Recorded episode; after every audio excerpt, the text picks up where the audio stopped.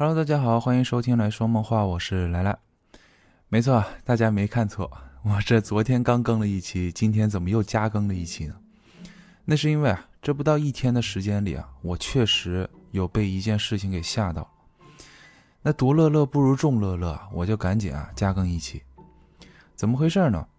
在北京的小伙伴应该都知道，这边昨晚不是下雪了吗？我啊有一个习惯，就每天就是我要。在家里的时候，能赶上外面下雪或下雨，我就特别喜欢在家边吃那个火锅边看恐怖电影。那重点来了，昨晚火锅我是弄上了，恐怖片呢，之前我也是存了好几个，一直没时间看。可毕竟晚上了，确实当时自己有点害怕嘛。那找些老的恐怖片吧，又感觉没什么感觉。可再这么磨叽下去也不行啊，我这火锅都开了。我就想起啊，我当时 U 盘里面我存了很久以前下载的一档那个灵异节目还没看，我就决定啊，要不就这个吧。可因为这资源我也忘了我是什么时候下的，什么时候存的，因为里面它那个文件全部都是编号，就没有那个标题嘛，我就随便点开了一个啊，就在这块边吃边看。那恐怖热线。呃，要是听过我第十三期节目的听众，应该都知道，我之前不也介绍过吗？这档节目是由那个香港鬼王潘少聪主持的一档深夜电台的节目，主要内容就是听众可以拨打他的那个电台热线，分享自己一些恐怖经历嘛，包括有时候他也会请一些什么所谓的业内人士吧，或者是明星之类的作为嘉宾，一块儿讲述一些灵异话题。而随着他这个节目更新啊，陆续还增加了外景的部分。哎，主持人他会根据听众叙述的那种灵异地点啊去做探访。这档节目现在都还在制作当中，只是换成了那个网络电台。那喜爱这档节目的听众肯定都熟悉一串数字，那就是高八八 C C 高八高，哎，也就是他的那个电话专线嘛。那话说回来，我当时不是边吃火锅边看这个节目嘛，就听到了一个故事。也是这一期啊，我要讲的内容，那就是桃符事件。这起事件，还被称为是香港五大灵异事件之一。那其他事件分别是那个大头怪婴、油麻地女鬼这两件事，我之前都讲过嘛。还有就是猎奇机人和那个潮永记茶餐厅这两件，我后续也会单独在节目里讲。可就这四件来说的话，要和这个桃符事件相比，我觉得完全就不是一个档次的。因为这起事件也可以说是近年来香港最著名的一个真实灵异事件。事情是这样的，恐怖热线啊，它有一个听众，化名为陶夫，是一位灵异爱好者啊，也是一位灵异地点的那种探险者。而且他当时在这个恐怖热线的这个节目里啊，是已经算是小有名气了，因为他每次讲的内容都挺吓人的，主要是很真实。所以那会儿，只要是这个陶夫给这个电台打电话，那收听率肯定都是比较高的。这一次啊，也不例外。陶夫当时啊，就在这个电话里和主持人讲了一件无主孤魂排位的事件。他说啊，在这个铜锣湾某家酒店的后楼，发现了一个很诡异的地方，而且在这个地方呢，还摆放着一块更诡异的牌位。他说啊，这块是酒店与后楼连通的某一层的位置。也可以说是后楼梯的那种楼道的位置。这个区域呢，属于繁华的闹市区，可唯独这个后楼梯却显得极其的阴森恐怖。一个最主要的特征就是，啊，他每次进入到这个楼道后，第一的感觉就是阴冷，哎，就好像是那种三十多度的夏天，你突然冲进空调房的那种感觉一样。可只要是一离开这块呢，体温就又迅速的恢复了。最主要的是。这层楼梯的设计也很奇怪，楼梯扶手栏杆处的外侧是被单独给隔开的，就等于是被这个栏杆啊隔开了这么一小条细长的那个楼梯在外面，差不多是占用了有五阶楼梯这么长。更加重要的就是在这条被隔开的楼梯上摆放着一块牌位，并且啊还有用来上香的这个瓶子，还有一个用来插花的花瓶以及供果。他说啊，他前前后后来过这里几次，每次看到的这个供果也都不一样，包括花瓶里的鲜花也都不一样。这很显然是有人专门来供奉的。可是他啊，一直也都没有见过啊来供奉这块牌位的人。那讲到这里的时候，当时节目组啊也就异常的兴奋嘛，于是啊就线下与陶夫啊约定了时间，想请他呢带着节目组前去现场来一看究竟。随后几天的节目里啊就更新了当时他们去现场查看的那个一些画面。根据主持人的介绍啊，就说那个位置确实很阴森，给他的第一感觉就是很阴冷。用他们经常接触灵异地点的人来说，那就是那块就好像是阴阳相隔一样。而且当时节目组不仅是感觉这一层的温度很低，就连整栋楼的温度都感觉很低，于是还逐层的哎进行测温，最后发现虽说是整栋楼的气温都很低，可唯独有排位的这一层，哎，它要比上下两层还要低的很多很多。接着主持人啊，他就看到了那块牌位嘛。那是一块红色的小木板，哎，上面用金笔写着“无主孤魂”四个字，而且也看到了供奉的鲜花和供果，并且啊，还在这个供果的下面还分别看到放着两个饭盒，一份里面是烧鹅，一份是青菜，而且这两份的食物也都没有腐烂，可以说确实是有人定期过来供奉的这么一个痕迹。而在看到楼梯设计的时候，当时他也说，就实际上香港的一些老建筑楼当中是有很多这样设计的，很多楼梯的扶手都是后加装的，所以说它有一些楼梯它可能宽度会不一致，如果遇到这种宽度不一致的时候，它也不会再额外设计，哎，就直接一条线的就把这个栏杆给加装上，所以才会有这种隔出来这么一小块的情况。可是这块怪异的就是。这条小楼梯是被彻底给封死的状态。如果是想上香啊供奉的话，那只能是从这个扶手的栏杆翻过去，哎，或者是从这个栏杆的缝隙当中伸手进去摆放那些供奉的这些东西。我这期节目的封面用的就是那个楼梯的样子。那当时外景内容到这儿也就结束了，也没有说是蹲点看看到底是谁来供奉的，或者是说找来大厦管理来问一些情况什么的。可此时，陶夫事件才刚刚开始，那就是啊，随着这次外景拍摄后，这位受到听众关注的灵异爱好者陶夫就此失踪了。而更加奇怪的就是，这档节目按照惯例，通常啊，他会在出外景后就将这个地址啊信息公布在下一期的节目当中。当然，除了一些私人的区域，他不会公布嘛。可这一次却没有在节目中公布这栋大楼的信息，只是在节目中放着几张当时现场拍摄的照片，并且也在他们的论坛上上传了这些照片，哎，就没有下文了。而随后啊，就有听众哎纷纷打电话过来求证这件事情的后续啊，或者是地点啊什么的。可主持人也都说啊，那个地方是属于私人区域，不便透露，而且也不会再制作什么后续节目了。可当听众询问到为什么那期节目后，陶夫就再也没有来拨打过节目热线的时候，主持人却总是有意无意的在避开这个话题，哎，只是一直就说啊啊，我也不知道之类的，或者就我不知情之类的话。在几次被提问的节目当中啊，完主持人也会和那个搭档或者是嘉宾啊，就来回说别的话题，就想把这个提问给遮过去。而一段时间之后。节目组还直接就把当时上传的那些相关的视频呐、图片呐，也全都给删除了。慢慢的，这起事件也就没有那么多听众再进行询问了。一直到多年后，潘少聪在另一档节目中又再一次被问到陶夫这个问题的时候，他才在节目中讲述当时的真实情况。这档节目就是我昨天看的那个节目。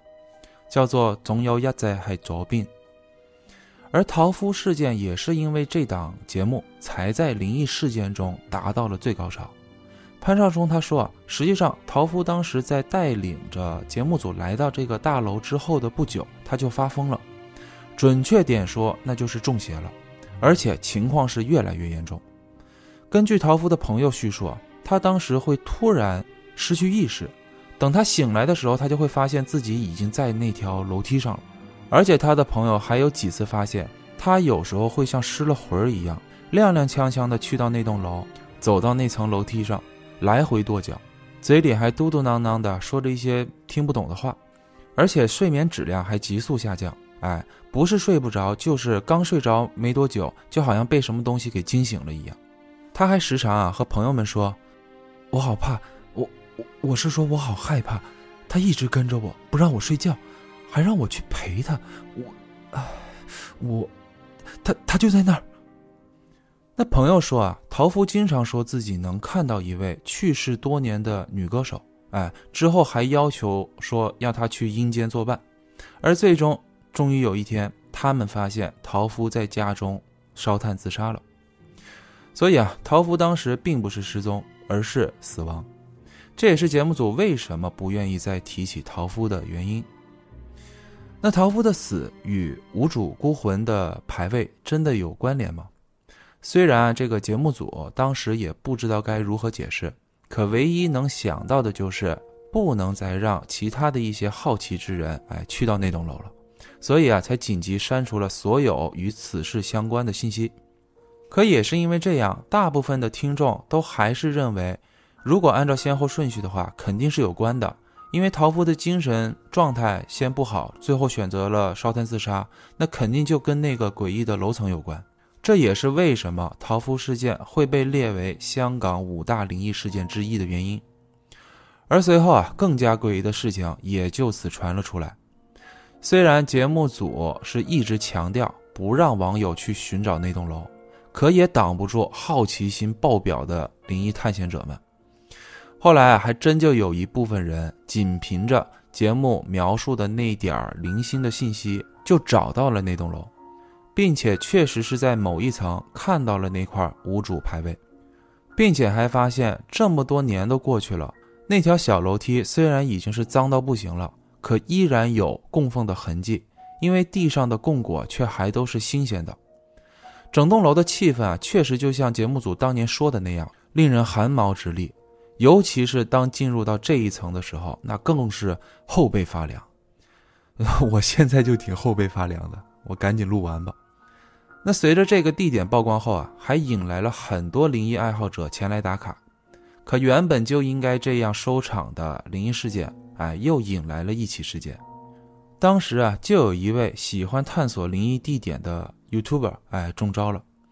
根据他的描述，当时他们是一行人来到这里，确实也找到了那个牌位。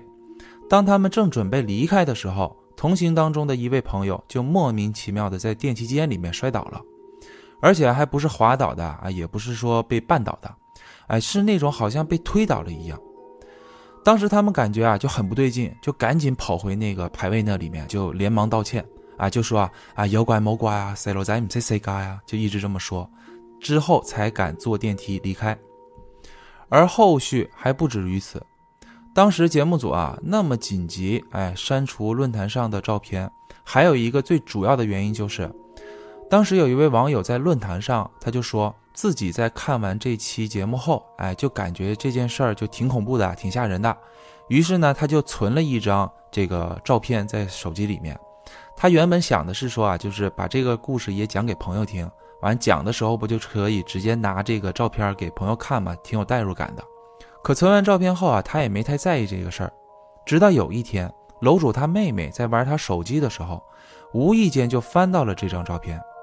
看了好一会儿啊，之后还左看看右看看，完还放大了看。于是啊，楼主他就问：“你搁那看什么呢？我手机里是有金子呀，赶紧还我，别乱翻我手机。”不是啊，哥，这张照片你怎么来的？怎么这里还有一个人影啊？什么人影啊？哦，这个呀，这是我之前看那个灵异节目存的照片。哎，那故事挺吓人的，你要不要听？不是啊，哥，你仔细看这里。是不是有一个老爷爷的人影？啊，拿过来我看看。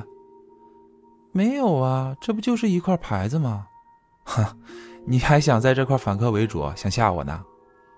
真的，你看，就在这儿，这块牌子前面，不明显吗？啊，对，有。哎呦，我好怕呀！行了，回你自己房间去吧，我要睡觉了。就这样，这小妹。也挺疑惑的，就回到自己房间去了。楼主呢也躺下准备睡觉了，可脑子里啊还在回想着刚刚他小妹的那个表情，哎，就感觉不像是装的。于是他又翻出那张照片看了会儿，也没发现什么奇怪的，哎，就把手机放在一边睡觉了。可接下来他不知道自己啊睡了多久，就突然有意识的醒了。可此时他发现自己全身都动不了了，哎，可头脑是清醒的。没错，这会儿他是被鬼压床了。挣扎了一会儿之后啊，他发现眼睛是能睁开的，哎，这也是常规套路。